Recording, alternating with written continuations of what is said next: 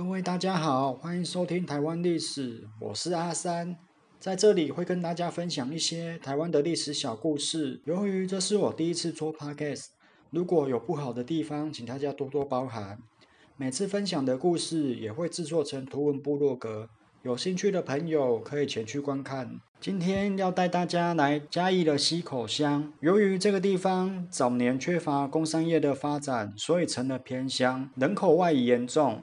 不过，却也留下许多日本时期的建筑物，但都缺乏保护，导致少数建筑物杂草丛生。来到这里，第一个要去的地方就是溪口老街。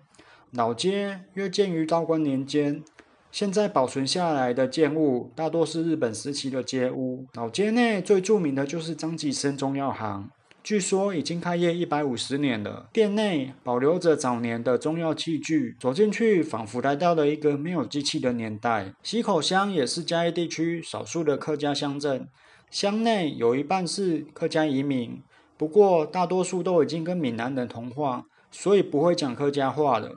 在乡内有一座客家文化馆。是由日本时期的卫生所改建而成的，里面展示了溪口客家的历史以及文化。文化馆的地址我会打在下方说明栏，有去溪口的一定要看看哦。而在文化馆对面就是张明旺宗祠，张姓。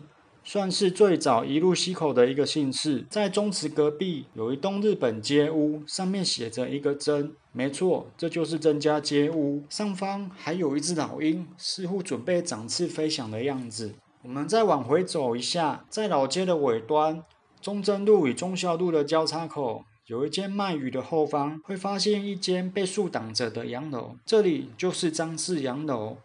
医生张建国的故居是一间前三合院后洋楼的中西合并建筑。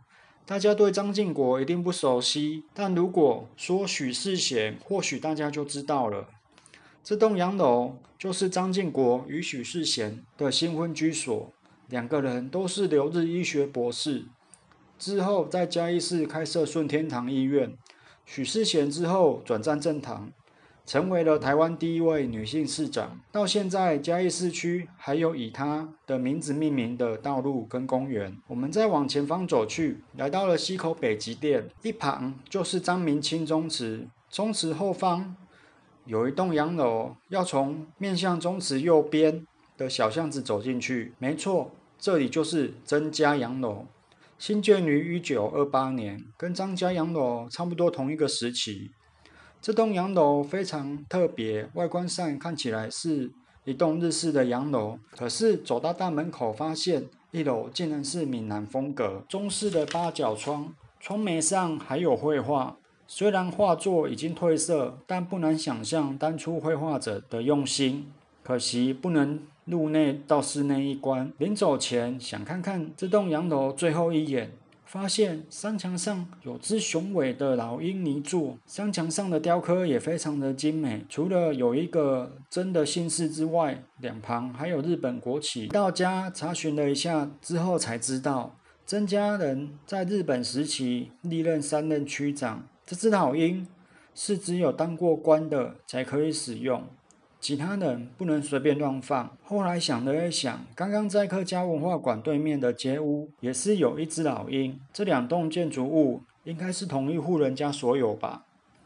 逛完的老街看得古厝，我们要来吃点美食。来到北极店外这里，下午会有摊贩，有一间卖鹅呆跟一些杂物的店家，这里的鹅呆都是现炸的，外皮酥脆。一口咬下，鲜味十足，内馅饱满。这里还有超人气的豆腐堆，外面很少看到，是鹅堆内馅再加上一层豆腐。可惜我只有一个胃，装不下了，只好外带回家吃。这里也有卖一些炸物跟黑轮，听说这里的黑轮汤也不错吃。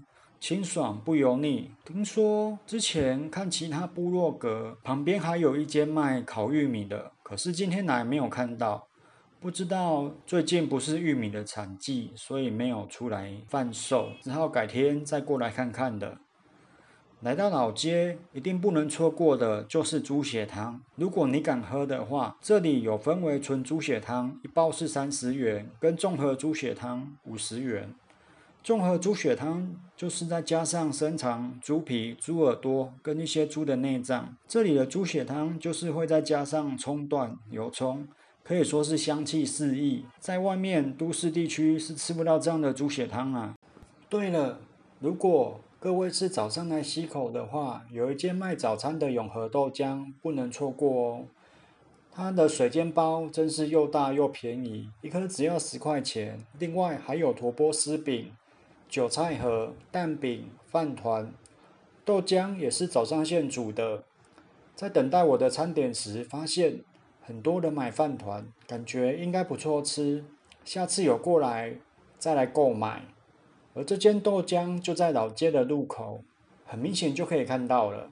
在老街拍照的时候，发现好多猫咪，有一只猫咪竟然不怕生，跑过来给我摸摸，真是可爱。应该是老街居民饲养的。对了，老街内还有住户，麻烦大家去拍照的时候要注意礼貌哦。最近又是大雨成灾，刚好让我想到一个发生在清道光年间的六七水灾。过一阵子会前去踏查，如果期待的朋友，欢迎按下追踪哦。谢谢大家的收听。